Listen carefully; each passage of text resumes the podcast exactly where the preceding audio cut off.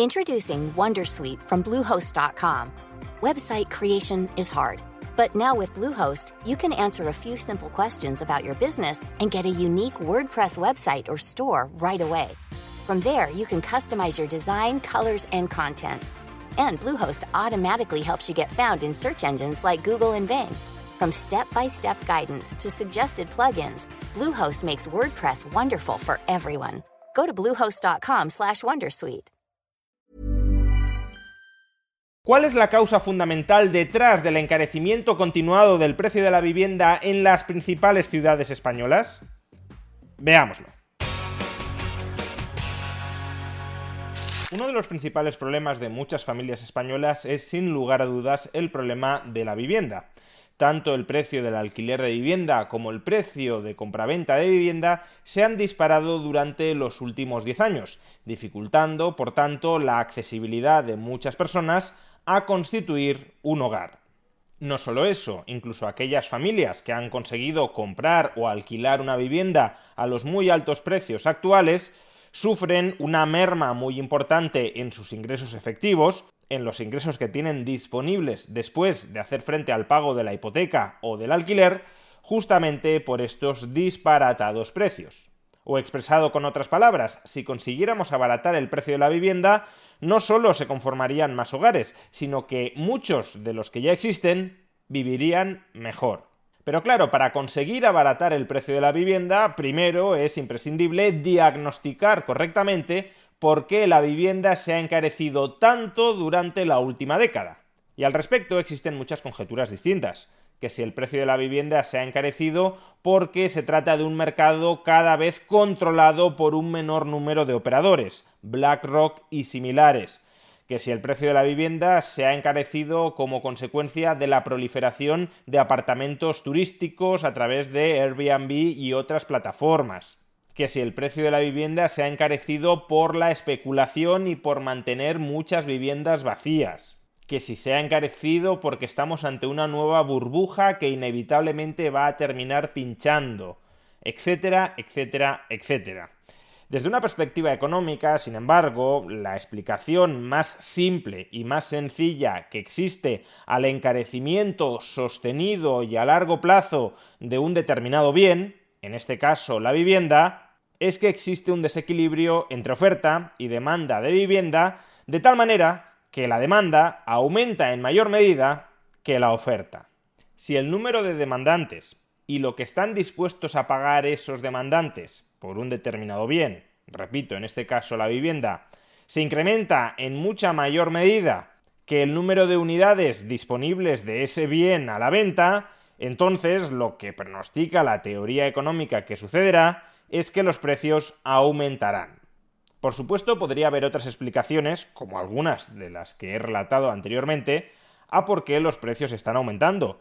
Antes de plantear explicaciones rocambolescas sobre por qué están aumentando los precios de la vivienda, habría que comprobar si la explicación más sencilla, más simple posible, más común a por qué se incrementan los precios de un bien, en este caso la vivienda, habría que comprobar si esa explicación se cumple o no se cumple. Y solo una vez descartada esa explicación, sería el momento de elucubrar otras posibles teorías. Pero si se cumpliera la explicación base, la demanda aumenta mucho más que la oferta, pues no sería necesario, ni mucho menos, irnos a esas otras elucubraciones y para comprobar si el desequilibrio entre la oferta y la demanda de vivienda puede ser uno de los factores, incluso el principal factor, detrás de la sostenida subida del precio de la vivienda durante los últimos años, quiero traer a colación un gráfico que ha publicado en sus redes sociales Victoriano Izquierdo, cofundador de Graphics. En este gráfico se representa la cantidad de vivienda que se ha construido año a año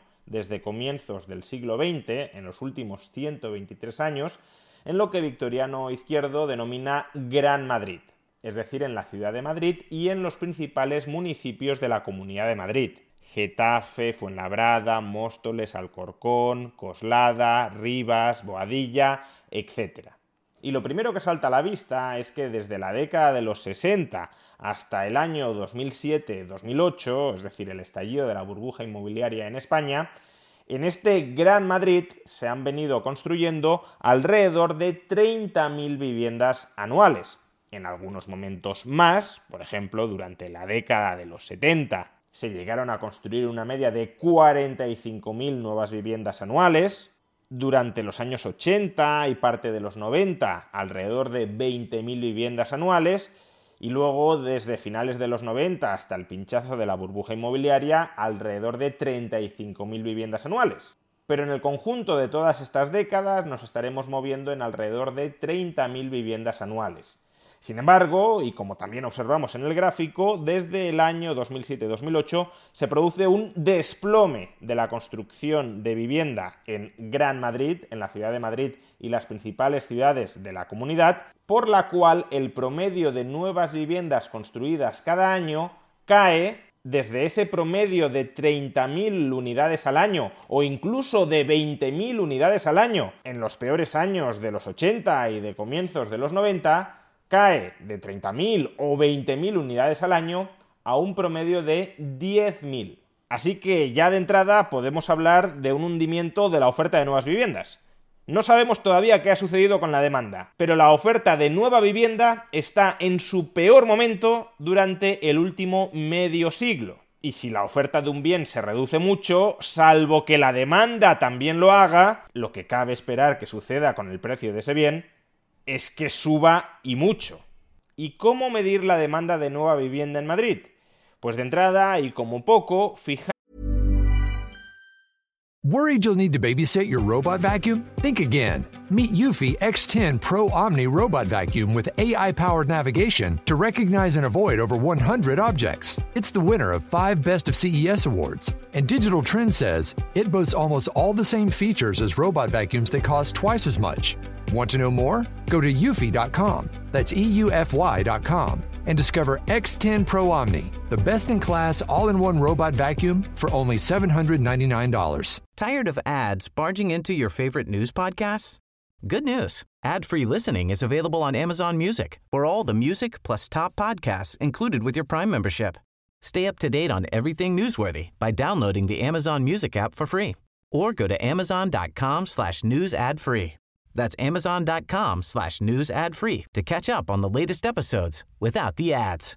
Hey, Dave. Yeah, Randy. Since we founded Bombus, we've always said our socks, underwear, and t shirts are super soft. Any new ideas? Maybe sublimely soft. Or disgustingly cozy. Wait, what? I got it. Bombus. Absurdly comfortable essentials for yourself and for those facing homelessness. Because one purchased equals one donated. Wow, did we just write an ad? Yes. Bombas. Big comfort for everyone. Go to bombas.com slash ACAST and use code ACAST for 20% off your first purchase. en los nuevos hogares que se hayan constituido durante los últimos años en la Comunidad Autónoma de Madrid. Al fin y al cabo, el Instituto Nacional de Estadística define justamente hogar como la persona o conjunto de personas que residen habitualmente en una vivienda familiar principal. Por tanto, para que se constituyan nuevos hogares, en general hace falta que esos nuevos hogares accedan a una vivienda. Pues bien, si acudimos a la encuesta continua de hogares, que desde el año 2013 es elaborada anualmente por el Instituto Nacional de Estadística, veremos que el número de hogares en Madrid se ha incrementado desde 2.496.000 en el año 2013 a 2.612.000 en el año 2020 que es el último de los años que están disponibles en esta encuesta. Es decir, que en siete años el número de hogares en Madrid se ha incrementado en 131.000.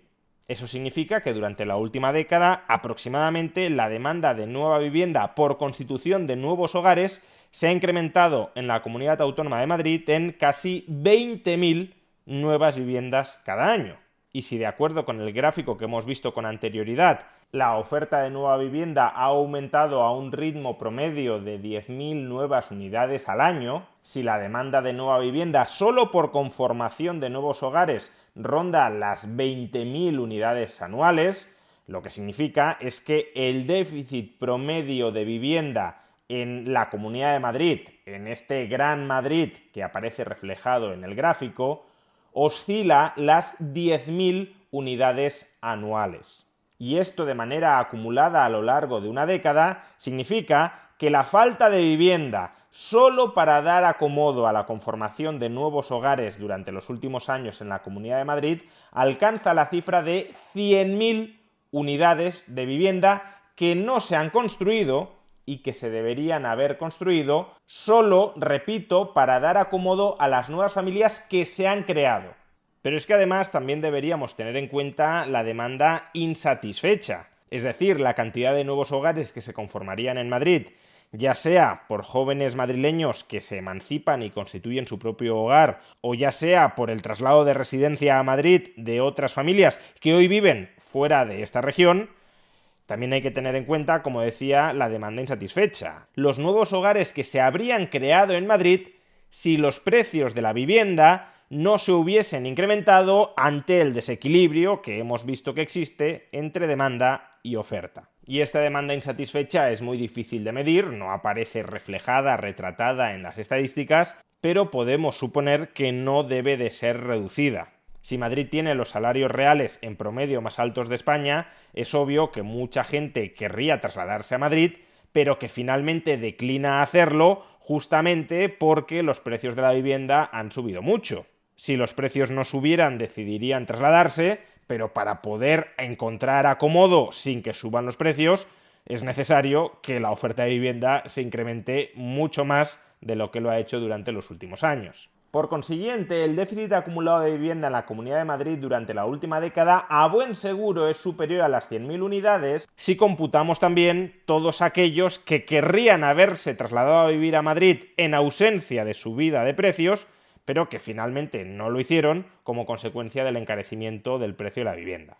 A la luz de los datos resulta bastante intuitivo pensar que la principal causa del alza sostenida en los precios de la vivienda, ya no solo en Madrid, sino también en muchas otras grandes ciudades de España, la causa principal es aquella más sencilla de explicar y comprender, a saber, que existe un desajuste, un desequilibrio entre la demanda de vivienda y la oferta de vivienda. La demanda está creciendo a un mayor ritmo de lo que lo hace la oferta, y por tanto los precios de la vivienda, cuya escasez relativa va en aumento, los precios de la vivienda suben. Y si esta es la causa fundamental, la causa principal de por qué la vivienda se está encareciendo y por tanto se está volviendo menos accesible, el fundamento de cualquier solución al problema de la vivienda en España pasará sí o sí por incrementar la oferta de vivienda. Oferta pública u oferta privada, ese es otro debate, pero desde luego, si queremos que la vivienda se abarate y que se vuelva más accesible en aquellas regiones de España donde ahora mismo las familias españolas quieren residir, la solución sine qua non para este gravísimo problema consiste en aumentar la oferta. Y por tanto, toda política económica dirigida a castigar la oferta, ya sea en forma de inseguridad jurídica, de controles de precios, de encarecimiento de costes, de regulaciones medioambientales, de regulaciones urbanísticas restrictivas de la oferta de suelo y de la edificabilidad, etcétera, toda política económica dirigida a castigar la oferta de vivienda es una política económica antivivienda. Es una política económica que solo va a contribuir a encarecer todavía más el precio de la vivienda y a dificultar todavía más su accesibilidad y la mayoría de políticos españoles a ambos lados del espectro ideológico promueven políticas de vivienda que castigan la oferta, es decir, promueven políticas de vivienda que son en realidad antivivienda.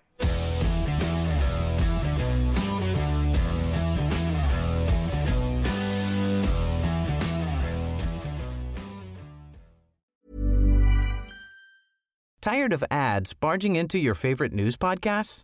Good news. Ad-free listening is available on Amazon Music for all the music plus top podcasts included with your Prime membership.